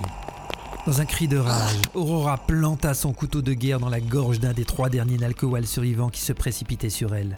Il ne s'y attendait pas, n'ayant pas encore expérimenté le combat au corps à corps. La lame s'enfonça entre deux plaques d'acier du sol où l'y abandonna la commandante. Pendant que sa victime gigotait dans d'ultimes spasmes en déformant inutilement sa silhouette, elle tendit son pistolet en direction des deux autres et saisit le bras d'Azala. On se replie tout de suite Azala, reste dans mon dos Longée le couloir de gauche, elle ne voyait guère d'autre alternative dans l'immédiat. Phil, absorbé par la chose et celle-ci visiblement intouchable, mieux valait reculer et affronter les deux derniers monstres qui avançaient vers elle. Par chance, ceux-ci semblaient craindre d'utiliser leurs armes. Ils ne tirent pas. Les nouvelles vivantes. Une idée? Le loyal m'aime bien, c'est peut-être ça. Répondit une Azala hésitante mais décidée. La princesse reprenait lentement le dessus, au moins retrouvait-elle la ténacité que Benkana lui connaissait. Pour retenir les Nalkewal, celle-ci n'avait pas beaucoup d'options et lâcha l'avant-bras de son ancienne maîtresse. D'un geste entraîné, elle dégoupilla de sa main libre les deux grenades à sa ceinture, maintenant les gâchettes d'un doigt assuré, un truc que lui avait appris Feu J.F. Hill durant la Révolution. Ils hésitent sur la marche à suivre. C'est notre chance. On recule lentement dans le couloir et on met au moins 4 mètres entre eux et nous avant que je jette les grenades. Prête dans, le couloir. Tu comptes. Vas-y. 1, 2, 3. Surgissant du même corridor, une ombre vive comme l'éclair se précipita sur les deux Nalkewal. Il fallut une poignée de secondes aux deux femmes pour comprendre qui intervenait. D'une manchette, Melba projeta le premier au sol, alors que le second se déformait sous l'impact de sa jambe droite qui s'enfonçait dans son torse. Ne leur laissant pas le temps de souffler, elle abattit celui à terre et se saisit de la nuque de l'autre, qu'elle tordit autour d'elle en une clé de poignée exécutée à la perfection. Il remuait encore à la recherche d'air que la lacédémone lui tournait le dos, confirmant d'un coup d'œil rapide l'absence de nouvel ennemi dans l'immédiat. Ils sont pas élastiques, ce n'est qu'une illusion. Déclara-t-elle simplement, en guise d'explication. Elle se rapprochait d'Azala quand, par l'encadrement de la porte, elle aperçut la chose. Déjà sur le qui-vive, sans doute plus réactif que Benkana, elle vit les trois tentacules fusés de la masse sombre vers elle. Attention hurla-t-elle en se jetant sur Azala pour la protéger.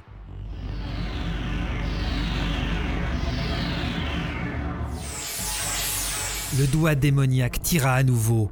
Heureusement, il frôla seulement la petite humaine translucide qui s'était déplacée légèrement. Quelques infimes millimètres. Pour elle, cela représentait pourtant une bien grande distance. Phil s'acharnait à dévier l'organe géant, alors qu'il arrivait à peine à l'entourer à l'aide des tentacules lui servant de membres. On eût dit un tronc d'arbre à pousser à main nue. L'appendice infernal semblait inamovible. Il lui fallait quelque chose pour l'ébranler, quelque chose qui puisse l'atteindre dans sa structure, une hache, une chaîne, une... Et il les vit. Les utiliser allait le condamner sans aucun doute, mais... Mais là-haut, cette petite vie méritait une chance d'exister Enfoui à l'intérieur de Loyal, complètement absorbé, que représentait désormais la sienne à lui, Feel Good Les phalanges se tendirent à nouveau pour le coup de grâce. L'heure de la réflexion était largement dépassée.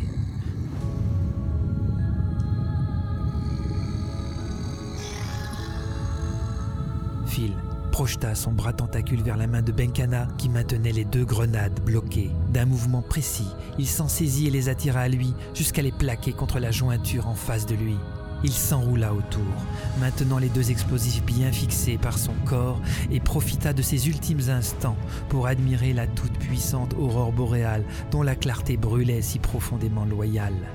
De l'énergie noire s'accumula à l'extrémité de l'ongle décharné. Au travers de la lumière apparaissait la femme humaine Adenor, celle pour qui il risquerait tout, son âme sœur. Un tremblement remonta dans le tronc, les rares dernières veines gonflèrent. Ça y était, le rayon mortel allait irradier. Un peu en retrait d'Adenor, la petite future personne translucide luttait courageusement contre ses blessures. Elle pouvait encore les guérir, tout était possible à ce stade de la vie. Ses grosses pupilles ne quittaient pourtant pas son père, et son sourire ne disparaissait pas non plus, malgré la souffrance qu'elle ressentait. Bonne chance à toi, murmura Philgood en une ultime prière, des larmes embrumant ses yeux.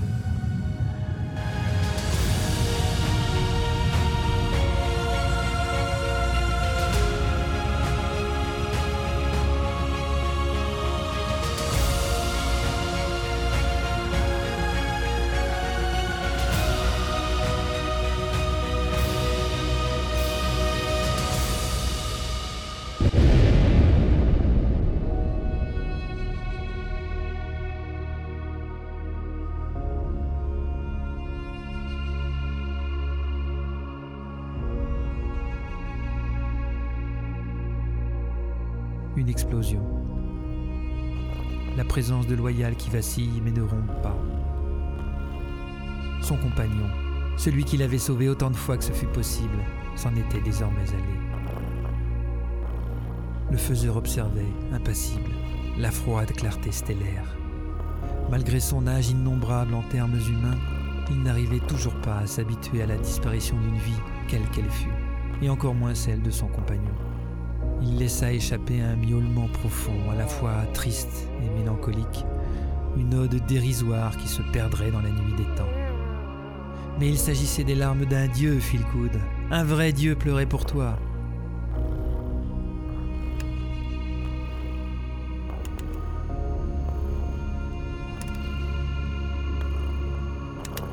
Fabio se tourna vers lui. Trois échos apparaissaient pourtant sur ses écrans, trois chasseurs survivants aux derniers instants de Transporteur 1. Ils arrivaient droit sur eux pour l'Alali. Les maigres défenses de Gunjral et lui-même les arrêteraient-elles? C'était peu probable. En tout cas, pas les trois en même temps. La passe, quant à elle, approchait bien trop lentement pour être atteinte avant que les tirs ennemis ne les laminassent. Donc, lorsque le miaulement rauque monta dans la cabine de pilotage, Fabio porta son attention sur le petit charou. La mort triomphait et il pleurait, finalement comme n'importe qui, tout Dieu soit-il. Comment le réconforter Une tâche bien subalterne pour leurs derniers instants, mais Fabio s'y attela tout en maintenant le contact avec Stuffy. Tu ne disparaîtras pas, et tu pourras continuer la lutte contre les titans. Un jour, un, un autre passeur viendra les arrêter avec toi pour de bon. J'en suis certain. Ne perds donc pas courage conclut-il en poussant la compassion jusqu'à caresser la fourrure de l'animal. Alors que la silhouette des trois chasseurs, laser avant chauffant, apparut au-delà de la vitre derrière lui, le chat rendit son regard à Fabio. Était-ce une trace d'amusement au milieu de ses pupilles bien humides? Philgood vient de mourir, passeur.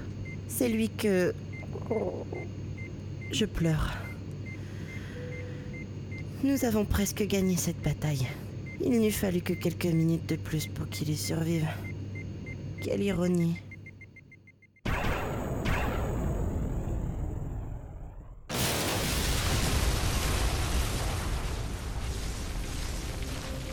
Plusieurs jets de lumière traversèrent les chasseurs en approche qui se désintégrèrent dans un déluge de flammes. Que se passe-t-il? Sursauta Fabio, qui assimilait difficilement la nouvelle de la mort de Phil. C'est une sorte de cadeau d'adieu à mon compagnon, dira.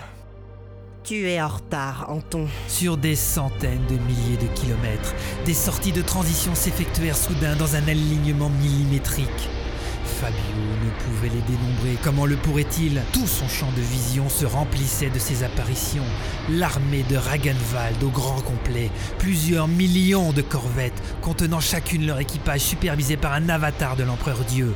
De la radio jusque la scie muette monta la voix de l'empereur Dieu Godheim. Synchroniser des sauvegardes sur plus de 10 000 mondes et réinitialiser des systèmes comme les miens n'est pas une mince affaire, faiseur. Tu me vois navré pour ton compagnon. L'incomparable Trinité vient de perdre son membre le plus précieux et nous tous un ami. Il suit en cela le destin de tous tes compagnons. Et rejoint pour toujours le souvenir du précédent dans ma mémoire. Ne retourne pas le couteau dans la plaie, Anton.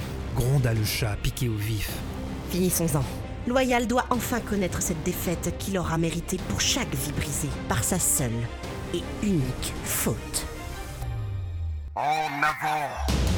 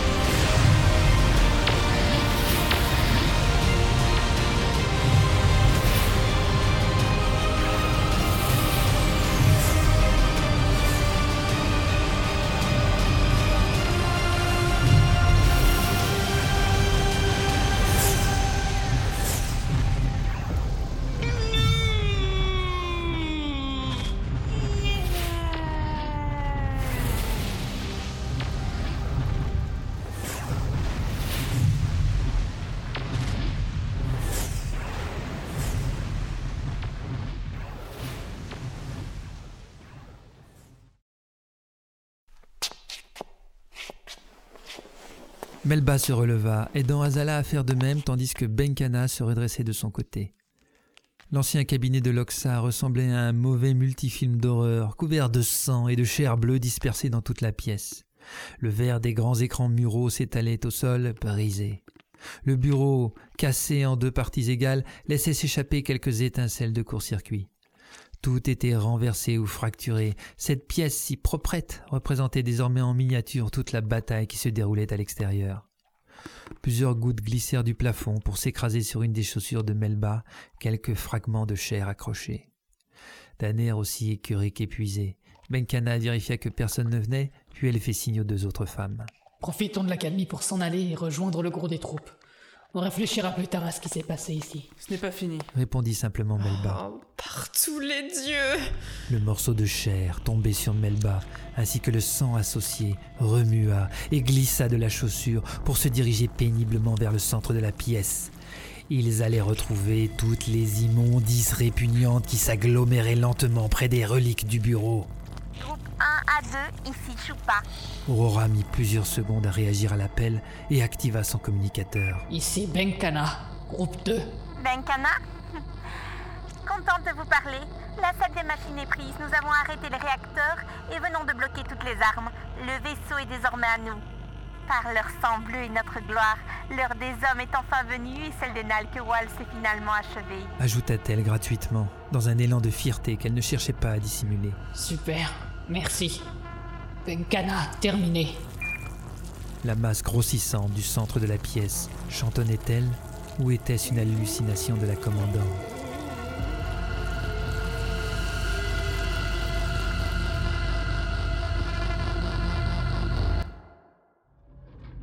Mayday, Mayday Je suis touché Position 27-32, orientation 4 Il y a trois chaussons derrière moi et je... Merde. Luc, ici la chaloupe, on arrive. Hurla Pilosque dans l'interphone, puis il ajouta pour le jeune Vorian 27-32, on peut y être en un rien de temps. Tu fonces là-bas en quatrième vitesse. On est déjà en cinquième, le vieux On sera vite sur lui, t'inquiète pas Slalomant entre les épaves, le courageux appareil piqua au travers d'un véritable nuage de nouveaux chasseurs ennemis, rapidement surnommés les chaussons à cause de leur forme rappelant une célèbre pâtisserie sur Pignata El Grande. Deux Nalkewal le poursuivirent, mais ils furent accueillis d'une volée de cartouches perforantes, tandis que leur pilote, pourtant entraîné, se refusait à suivre la folle navette par-dedans les carcasses déchirées. Pas de couilles, tout simplement. Murmura Pilosque dans un sourire. Vorian, alors, on y est? Droit devant nous, chef Située un peu à l'écart du gros des combats, la zone définie par le vieux Luc et son fidèle fighter recelait quelques vestiges bien abîmés, certainement grâce au chancelier Ouli. Rapidement, le radar accrocha les trois chasseurs, mais aucune trace de leur ami. L'inquiétude monta encore d'un cran quand ils les virent modifier leur trajectoire pour se diriger droit vers la chaloupe. Ils n'estimaient donc plus avoir d'ennemis à abattre?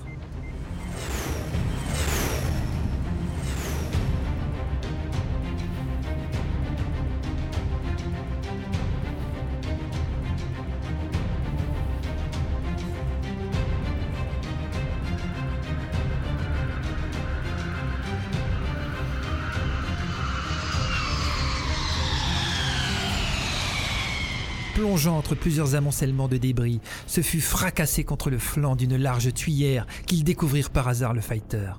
Un virage pas assez serré, peut-être une manœuvre trop imprécise, aura coûté la vie à l'ancien. Ils n'eurent pas plus de temps pour se recueillir, leurs adversaires les suivaient de près. La rage submergea le capitaine Pilosque quand il demanda à son pilote On va se les faire à la barbare, ces enculés. Coince-les dans un corridor pour que nos araignées d'antimatière ne leur laissent aucune chance.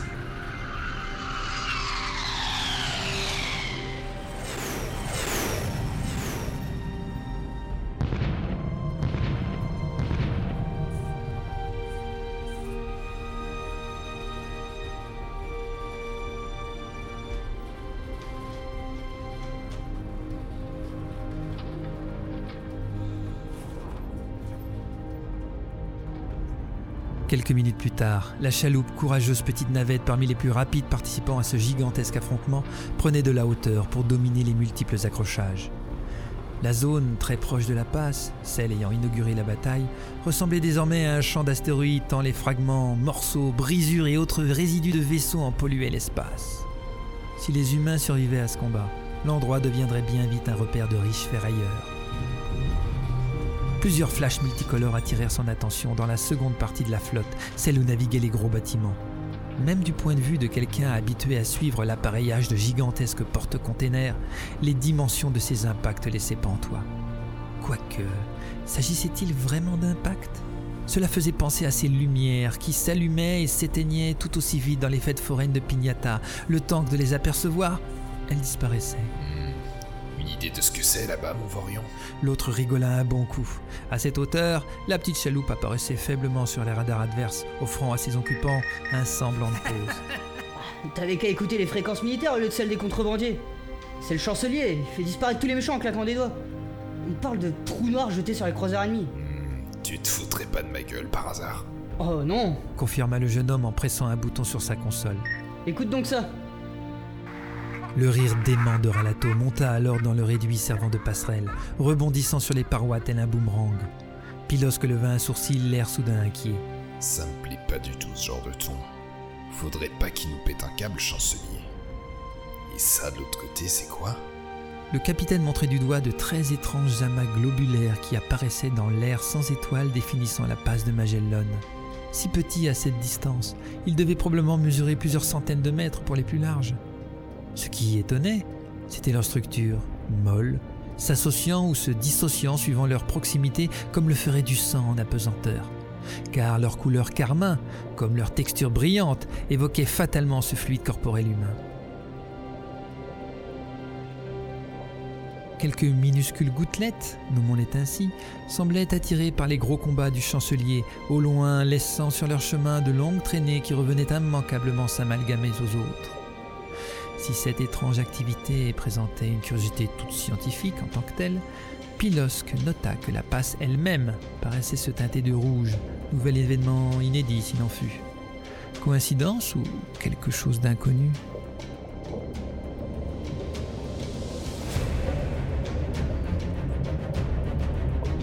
Que seul Ralato aurait pu observer se trouvait loin dans le spectre invisible, là où les instruments de navigation les plus sophistiqués ne pouvaient discerner qu'une fraction de la réalité. La passe, dite de Magellan, n'existait plus. Elle formait maintenant une méduse aux proportions infinies qui étirait implacablement ses filaments à des années-lumière pour s'agripper et absorber le tissu de cette dimension. Oui, Ralato pourrait le voir, mais occupé à sombrer dans la folie de la surconscience, il en appelait toujours plus au pouvoir des titans. Sans le savoir, il leur offrait le droit de transgresser les règles immuables de l'univers et d'en envahir un autre, le sien. Car nul n'était besoin de passeur pour profiter de cette fracture spatio-temporelle, et le faiseur n'interviendrait pas si l'on ne violait pas les lois. Le plan diabolique des titans entrait dans sa phase finale.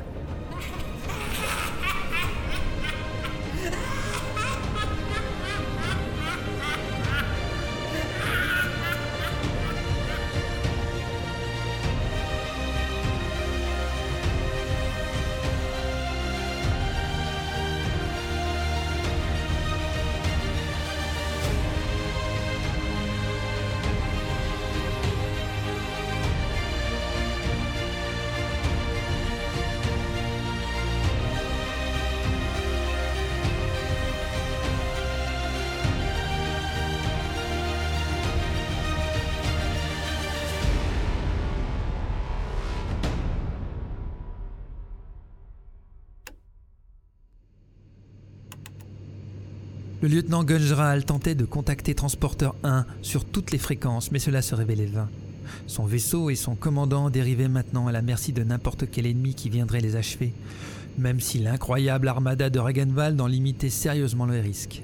Ses radars indiquaient par ailleurs que le dernier croiseur Nelkewal encore fonctionnel subissait les assauts répétés de centaines d'appareils et il ne donnait pas cher de sa survie. Le bâtiment mental, par contre, se trouvait prisonnier d'une sorte de champ magnétique mystérieux irradiant d'une bonne dizaine de corvettes. Technique redoutablement efficace qui le mettait hors jeu, même si une fois en joue des deux navettes, il n'avait étonnamment pas ouvert le feu. La passe approchait. Ils y seraient dans cinq petites minutes et Gunjral pourrait alors libérer Fabio, laissant l'attraction du gargantua de l'espace terminer le travail. Charge au mental de fermer ensuite la passe pour régler le compte à ces monstres d'une autre dimension. Sauf que sa radio grésilla soudain d'un message inattendu du garçon en question. Lieutenant Gunjral, inutile de nous tracter plus longtemps. L'empereur Godheim a ses propres euh, méthodes qu'il désire mettre à notre disposition. Merci pour toute votre aide. Je pense que l'on a besoin de votre présence à bord du transporteur 1. Bien reçu. Câble rompu dans 3, 2, 1. Vous êtes libre. Je décroche, Fabioli, et pour nous tous, foutez-leur un coup aux fesses qu'ils n'oublieront jamais. Je. Je ferai de mon mieux. Ouli, terminé. Le lieutenant effectua sa manœuvre en suivant du coin de l'œil un de ces fameux cercles de transition dont Ragenvad a le secret, emporté directement à l'intérieur de la passe la navette du dernier espoir de l'humanité. Ces quelques minutes de gagné pourraient paraître futiles vu le nouveau rapport de force, mais l'expérience de Gunjral lui chuchotait de ne jamais laisser la moindre chance à un ennemi, particulièrement quand il se trouvait aux abois.